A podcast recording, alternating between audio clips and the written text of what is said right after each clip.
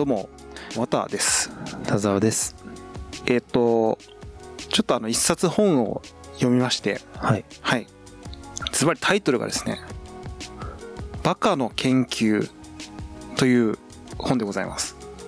はい、えーまあ内容的にはですねまあもうタイトルの通りなんですけどもえーっとですね、まあ、いろんなこうまああれですねまあすごいこうノーベル賞を受賞しているような経済学者の人ダニエル・カーネマンさんとかって書いてあるんですけど、あとはそうですねもうあの行動経済学とかあののな権威の方とかあとはそのなんですかねメディアの戦略家の人とかライアン・ホリデーさん。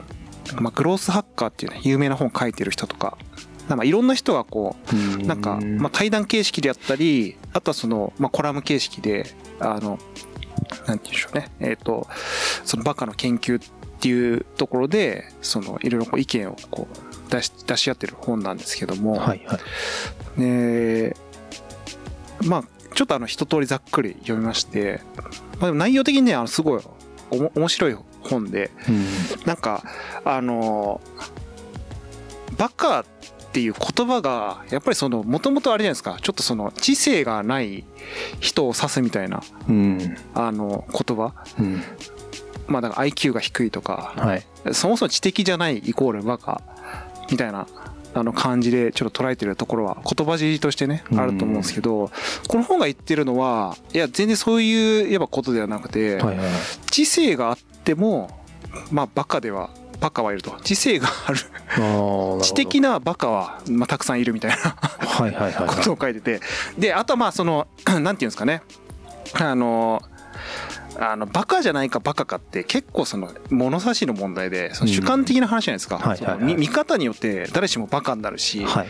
で誰しもが、えっとバカとあの人を揶揄することもできるみたいな、結構その俯瞰したそのなんですかね物事の視点というかその単純にこうなんですかあいつはバカだっていうことをこう言いたいというよりは、その見方考え方によってまあいろいろこうバカかバカじゃないかみたいな、うん。そのね見分けができますよみたいなことが書いてあったりとか。うん。これでね、まあ、ちょっとその軽く僕の方でなんかまとめたやつとか文章があるあるんですけど。まあなんかあ確かになっていう思ったのがあって、はなんかねあのそのバカの定義の一つとして あの公正世界信念っていうすっごい難しいことなんですけど うん。あこれはそうだなって思ったのは、はい。あのもう世の中は正しいことだけで成り立っているのが前提でだからもうその世の中っていうのがもううまくこうなんですか全てシステム的にうまく整ってる状態っていうのが当たり前だっていう例えばだからその犯罪を犯したら処罰される。はい。絶対100%はい。みたいな話で。でも絶対そんなことないじゃないですか。そのあの犯罪を犯しても絶対的に裁く仕組みはないしうんそのあの犯罪を逃れちゃう人もいるし。うんうんでえっとあとその教育のシステムとかは政府がそういう教育の仕組みとかを考えてだからまあ政府が考えてるってことはその教育のシステムは正しいだろうというふうに思い込んでしまうみたいな、あー。えそういう人が言いがちなやってしまいがちな行動ってどういうことなんですか？例えば例えばあでもあれです。だから今言ったようにその世の中のありとあらゆるだからその市役所とかの仕組みとかがはいはいはい。まあ何でもそうです。行政の仕組みとかっていうのがまあこれは行政が言ってるのが正しいんだよ。とかあとはこれは裁判で判決が出たんだからこれは正しい判決なんだよ。とか。ああなるほど。なんかその正しさっていう概念がなんかなんていうの？なんか大きい組織がやってるから正しいとかあなんかそういう前提のまあ状況とか見方によって変わってくるってことを知らないっていうことですね。だからそれを信じきっちゃうっていうのがそもそもバカな行動のその一つとして。うん。だなんかまああの疑う心理がないとダメだってことですね、はいはいはいまああのまあ、これはでも難しいよねなんかね。だってそういうふうにねあのそういうふうにこう僕らってあの教育されてるじゃないですか、なん。かなんか昔の価値観から脱却できないような人もそれに当たるんですかね。あそうそうそうそうそう、う。んでまあまさにこのその続くところで言うとあの年寄りバカ。年寄りば これも完全にその年寄りを 年寄りっていうか、ね、年配の人をディスっちゃってますけどなんかやっぱね人間っていうのはねあの結構あの都合がいい生き物で,、うん。でまあねあの年を取っていくとあのやっぱこれ本能的に生存本能的にその悪い記憶とかダメだった記憶っていうのなんかね取り外してっちゃうんですって。なんか意外にこう、あの僕とか田沢さんって過去のことくよくよしたりはいするタイプだと思うんですけど、でもなんかあの本来人間の本能としてはそういうのをまあ綺麗に浄化していって、うん。であの綺麗な思い出だけ残しちゃったりとかまあ自分の成功体験みたいなところを抽出して自分の人生今まで描いてきた人生っていうのを、あの記憶にね残していくっていうところがあるらしいんですけど、うんだからやっぱ年を取れば取るほど経験とか今まで培ってきた実績とかにすがってしまってそれが絶対正しいと思い込んでしまう。うんだから老害 って言われるやつ。そうそうそうそう。うん。まあだからあのあのこれはまあもう言わずもがなですよね。年を取れば取るほど子供っぽい人ってやっぱりいるじゃないですか。なんかだからまあそういうのもねちょっとそのバカの一つのくくりとして値してしまうと。そう。あとはねもうこれはもう僕らも日々話しているようなことばっかが多いですね。はいはいあのもうえーっとですねバカは、えー自己弁護をする。うん。自分と同じ悪習、まあ、悪い習慣を持つ人間の数をわざわざ誇張して自分が正しいように表現したりする。まあ SNS とかで最近よく見ますよね。あ僕ねちょっとねこれは別の文脈で最近知った言葉なんですけど、ーはいはい。あのチェリーピッキングっていう言葉知ってたりします？チェリーピックっていうのはね開発現場であ。リットで。ありますよね。あでも意味的には近いのかもしれないですけどあの要はあの、まあ、さくらんぼを出荷するときにあの悪いさくらんぼは取り取り除いていいさくらんぼだけ出荷してうん。高い値段で売るっていうやつなんですけど、まあ、だからこれをこう人間の行動にそのなぞらえて言ってるねこう皮肉の言葉なんですけど要はその見た目とか自分にとって都合がいいとこだけをかいつばんでこれがメジャーな答えですよっていうのを提示すること。うん。まあ、まあこれも SNS でよく最近はも日々行われてるやつですよね。ポジショントーク的なやつ、そう。だからねバカっていうのはね自己弁護能力が高いんですよ。すごい。実は。あそう。要はあのさっきのその老害の話なんですけど、ーはい。その正しいっていう思い込みが強いから。確かに、うんあの自己正当化の時のあの発想力とか、うん、クリエイティビティすごい時ありますね。いやすごいっすよね。よくその例えというか、うん。その自分を正当化する材料そよくそれを集めてきたなっていう。そうそうそうそうそう。いやだから僕僕らこれめちゃめちゃよくいじってますけど、はい。あのツイッターとかであのリツイート 引用リツイートしてる人、ねそうなんですよ。あのだからね本当ダメな人が要は自分のことがストイックだと思い込んでるような人がやっぱストイックなツイートをリツイートとかしてるんですよね。うん。で自分はそういうストイックな人間だって思い込んでるんでしょうけど、うん。本当は自分がそうでないってことを気づいてないっていう、ね、なんかそうそうそうそう、うん。まあ、結局なんかあのなんですかあれもチェリーピッキングで、うん。あの自分がこうこう思ってて、うん。それにこう賛同してくれるような意見みたいなのをこうあえて引っ張っちゃってそう自分の意見が正しいみたいなこう見せ方ができたりとかあるいはこう結構なんか自分を慰めてる人多くないですか？あの引引用することで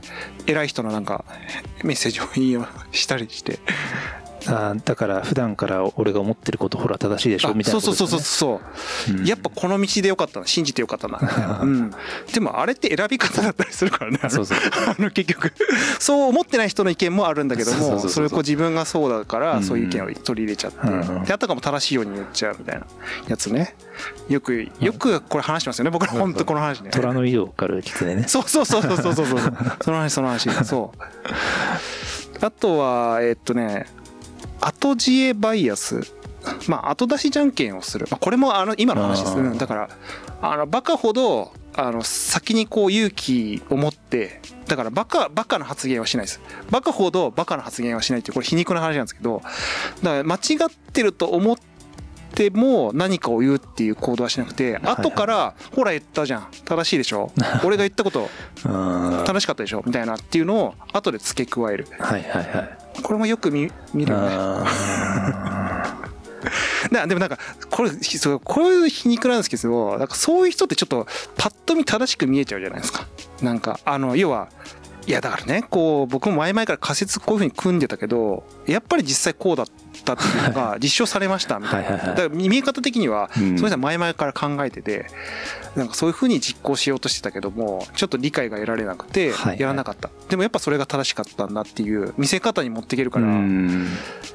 そうですね、うん。巧妙がゆえに周りも見抜けないこと多い見抜けないんですよ。そう。それはなんか話術の世界とかにもねうん。入ってきちゃうから本質的なバカかどうかっていうところの判断がまあできないっていうねこう皮肉なやつなんですけどうん。もうあともうこっからはあれですね。えっとほとんどもうあのあれです。もうよく僕らが話してるやつですね。バカは自信過剰。海で溺れるって書いてます。それはど。う何の例えですか？いやだからあのこれはねまあ海でね不幸にも亡くなられてしまう方とかいるじゃないですか。川とか。うんだけどやっぱ結局あれは生存バイアスっつってうん。思い込みなんですよね。なんか自分は絶対事故に遭わない。だから自分は泳げるし絶対大丈夫。うん。もう絶対に自分はそういうなんかわかんないけど何か守られてる感覚。ねしかもその自分はねあのそういうの制御できるからあのそういう経験を持ってるからああの大丈夫ですと。いざとなったらその死ぬ人を助けるぐらいの力はありますと。ーだからそういう思い込みが強ければ強い人ほど海で溺れるとあー。まあだから今のあの社会で言うと自分はコロナにはかからないって言って。あですです。まさにまさか、うん。にまさに。おっしゃられた通りですね。だからまあねくしくもね芸能人がかかりやすいっていうのは そういうちょっとあの自分の自分の何かその過信がある可能性はなんかなんかそう考えるとなんか紐づくなと思って。逆に過信がない過信があるからこそ、うんそういうふうに活躍できるっていうねそう。あのぶっ壊れてるじゃないですか。ああいうあの有名になる人って。うん。ちょっとそのい感覚がぶっ壊れてる日があるからね。それは渡部さんもね多目的トイレで ぶっ壊れてるからややれるんですよ本当ね。取られても大丈夫ってね多分思ってるところはもしかしたらあるのかもしれないけどそうそうそうそう。逆に言うとねそういうまあ逆にそういうバカさがないとうん。イノベーションは起きないみたいな ところはうん。まあ個性がなあるからこそねそうそうそうそうそうそうそうそうそうあとはえっとそうですね。えーまあなんかねネガティビティバイアスっていうまあ、まあ、とにかくバカっていうのはバイアスがバイアスとあとは、えー、と推測ヒューリスティックっていう、ヒューリスティックスっていうんですかね。っていうらしいんですけど、あの極端な思い込みとあとはそれによるえっ、となんかロジックがない推察で物事を判断する、でこればこれバカの典型的なそのセットらしいんですけど、うん。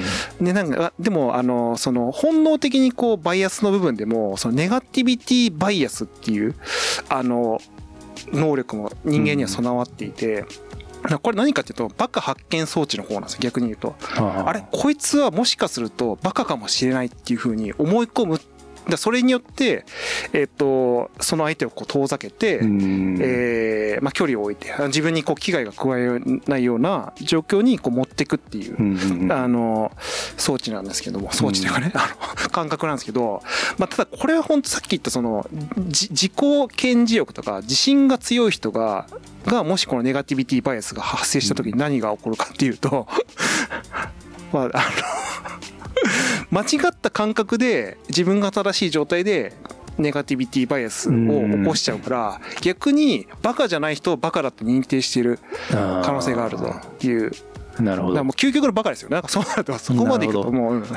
そう、まあ、自分が天才だと思ってるから、うん。そのバカを見てバカって判断するじゃないですか。でも自分がバカの大、ね、あの日本代表みたいうん。なやつがその天才を見抜けないっていうね。そう。なるほどなるほど。すごい皮肉な話ですね。はいはいはい。そう。だからね結構そのバカを深掘っていくとなんか 味わいなんだバカバカでだからすごく口の悪い声書いてそうそうそう。今日だいぶあのあれですねあの。本がねバカのそう本がそのあのでもねすっごいでもねあの真面目にバカを語っててうん。だからそのバカっていうのは別にその誰か特定の人をバカにしてる言葉じゃなくて誰しもなりうる恐れがあるしで誰しも抱えているその問題っていうところの抽象化したものなんですよね。だからその何か特定の人をあのババカにしてるっていうわけじゃないんだけど、ただ一つすごい答えとして言ってるのは バカとは付き合ってはいけませんっていうのはやっぱ言ってます。あのだからあのこの人ちょっとバカだなっっていう人をバカじゃない風に変えるのは難しいと。だからまあメタ認知の話じゃないですけども、うん。やっぱあの自分でその客観的に見て、まあ、自分もバカじゃないかどうかっていう判断。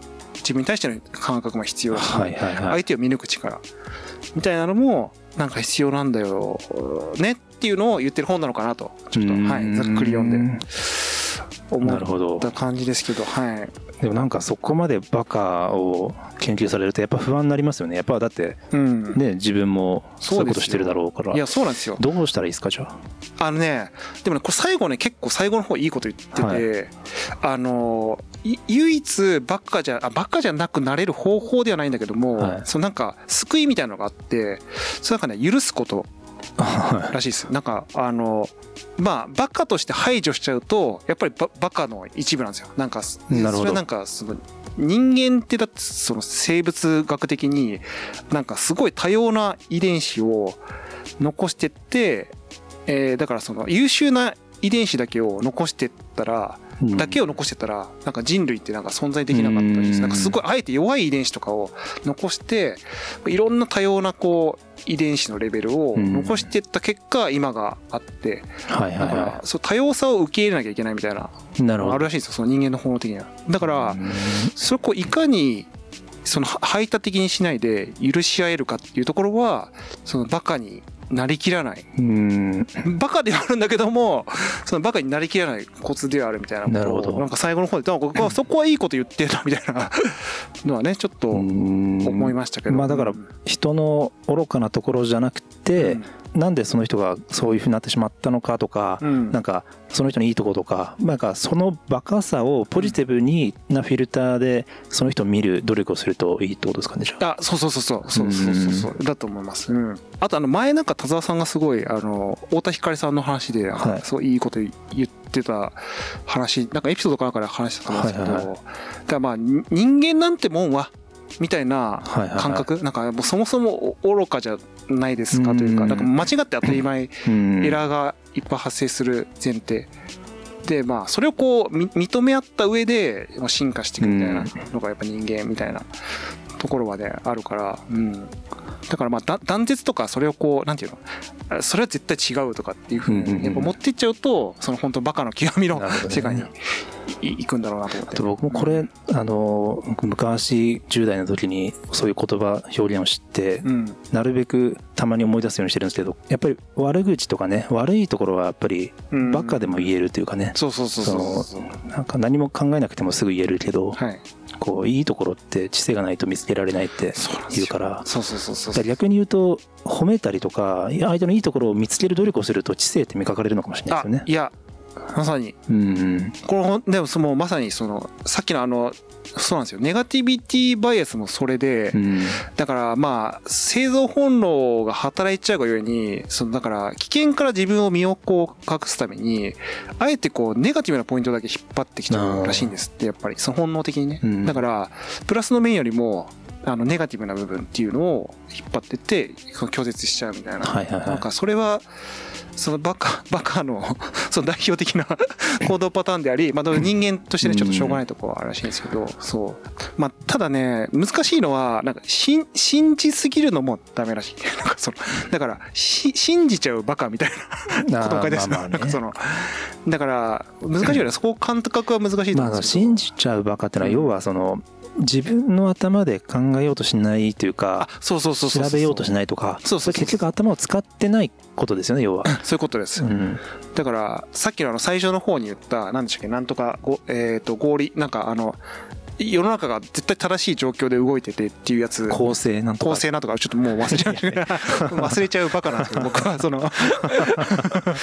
いやでもまさにそそれそれそれ、うん、いやでも本当ね僕らってこう何て言うんですかね。割とそういう奇想天外なバカに出会いやすい人生だなっていうふうになんか思ってるんですよ。なんかだから僕らはちょっとあのどっちかっていうとあの受け入れうん安い側じゃないですか、あのうん。別にそのあの自分をこう正当化したいとかないないんですけどピュアな人間だって言いたいわけじゃないんだけど あのなんかあの出会いやすいですよね。なんかそういう。まあ僕らが人間観察とかが割とそういうアンテナ張ってるタイプだからってのもあるかもしれないですよね。ありますね。うん。またあの多分あのそのひなんですかね人付き合いがうまい方じゃないんだない2人なんだけど人が好きっていうところはなんかあるんじゃないかなと思って、うん。人に興味を持ちやすいあそうそうそうそう。ところっていうのはう、ね、うん。ん、だからそのセンサーが働いちゃうのかもしれないですね。なんかそういううん。ピキーンみたいな、うん、人一倍ネガティビティバイアスも鋭いところもあるのかもしれないしそう、まあ、逆にちょっとそういうのを受け入れやすいところもあるのかもしれないですけど、あー。僕も人に出会うことは正義だとずっと思ってますからね。ですよね。めちゃめちゃ出会いますもんねす本当ね。まあその社交的な方ではないんですけど、うん。人と出会うのはすごい好きで、うん。それはなんかそそこに関してその損得とかは考えずにこうとりあえず会ったらいやまあそれは自分のそのなんていうんですかそのさっきの多か多様か多様な価値観を受け入れるみたいな話なんですけどやっぱねあの孤独になっていけばなっていくほどやっぱりあのさっきの老害バイアス老害バカじゃないんです。年寄りバカじゃないんですけど あのやっぱそのすがってきますよね。自分のその感覚 であのなんていうのその多様なとこを受け入れないから自分のその感覚もその周りと比べてどうかって分かんなくなってくるんですよううん。ん、それアンチエイジングですよそれは。ただそのやってるのはさアンチエイジングだ。アンチエイジングそう。そう絶対そうですよでも本当。うん。やっぱじじいになればなるほどねあのそういう人とそういうのがねできなくなってくるから。そうかな。るほどね。まあじゃあ人との付き合いをポジティブにしていればそう。いいんですかねじゃあ。そうそうそうそう。でまあ自分の考えをちゃんと持った上でで自分がバカかどうかっていうのもちゃんとこう見た上でみたいな。まあ多分正解はない話だと思うんですけど、まあ、そういう感覚を持っていくとその少なくともインテリジェンスにはうん近づけるのかもしれないですね。ただね、あ、ちょっとね、一個エピソード紹介したかったやつがあったんですけど、ちょっとこれ時間があればカットしないで話したい話ですけど、はいはい。だからね、あの、天才ってね、やっぱね、究天才の中にも究極やばいバカがはいるなって思ったエピソードがこの本に書いてあって、はい。あの、アインシュタインがね、もうくっそやばいこと言ってさ、アインシュタイン、もう天才、はいはいもう大天才じゃないですか、アインシュタインなんて。うんアインシュタインがね、こう尋常じゃないレベルのこと言ってて、あこんなこと言う人なんだなっていうね、一節があるんですけど、ちょ、ちょっと待ってくださいね。はいはいはいはいえっ、とね、あのーこれはね、アインシュタインがね、自分の、えっ、と、奥さん、あ、じゃあ自分の人生を振り返った時に、その過ちみたいなところを語ってる一節だと思うんですけど、はいはいえっ、とですね、読み上げると、えー、と自分の人生で最も重要なことをろくに考えもせず行ってしまったからきっと罰が当たったのだろう。自分より精神的にも肉体的にも劣っている者との間に子供を作ってしまったからだって言ってるんですよ。あそうですか。やばくない？この人。あそういう人なんですね。そう。なんでねこれ、ま、あのアインシュタインよく知ってる人の中では有名だった話らしくて、うーん。あの本当優れた天才的な頭脳の持ち主で、うん。もうひらめきとか考えてることもやばい、もう宇宙的な人だったんですけど、うんクズだったらしいやっぱり結構。あの奥さんだからその自分が天才じゃないと思わない人たちに対しての考え方っていうのが結構偏った そうですねらしいんですって。でもこの文に現れてるよね本当に。すごいこと言うなと思っていやだからもう紙一重ですよ。僕でもアインシュタイン結構だから好きで、うん。アインシュタインってその相対性理論でね活躍する前まではうん。特許局で地味な仕事しながら空いた時間でそういう研究してたじゃないですか、努力でね。そういうエピソードにを励みに頑張ってた時期もありましたね僕は。それちょっとねあの覆しちゃういやでもなんか卑屈になっちゃったっていうのはあるのかもしれないですけどね。うん。自分がな成り上がっていく上でやっぱこれはもしかしたらその年寄りバカ。いやちょっとアインシュタインそんなこと言っちゃあれですけど その年寄りバイアスみたいな。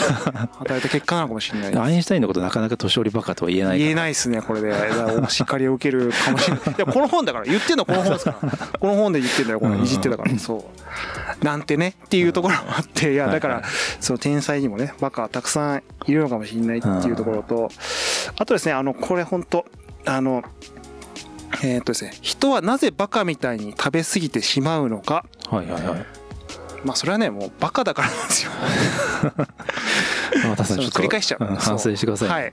あの、オチとしては、あの、これを言いたかったっていう、本当に。本当繰り返してます。あの、はいで、えっ、と、数字。あそうね数字を、あの、言っていく感じになってるんで、はいはいはいお伝えします。今週の体重。後で、あの、写真もね、載せますんで、うん。ちょっと、あの、体重、えっ、と、は83.3キロ。で、えっ、と、差分をお伝えしますと、ちょっと前前回の数字言ってなかったんで、えっ、と、前回の収録の後に体重測って、まあ、1週間前ぐらい、はいはいはい。85.3キロ。すごいですね。1週間で2キロ。2キロさん。うんやればできる男ってい 言ったのが正しかったでしょ？はただね、最初だから。これは。それはね、あの、最初は落ちるんだよ。そのいあそあこれ続けていくっていうかね。はいはいはい大変なわけです確かに去年もなんかある程度落ちてから停滞してたってそうそうそうそううそう。停滞期が来うる。んちょっとあの、ダイエットの手法はアフターショーの方で軽く話しますんで、またちょっとね、あの、これ毎週レポートしてきますんで、こちらお楽しみくださいと。あの、本当僕がいかにバカかお伝えできるかもしれない。はい。以上です。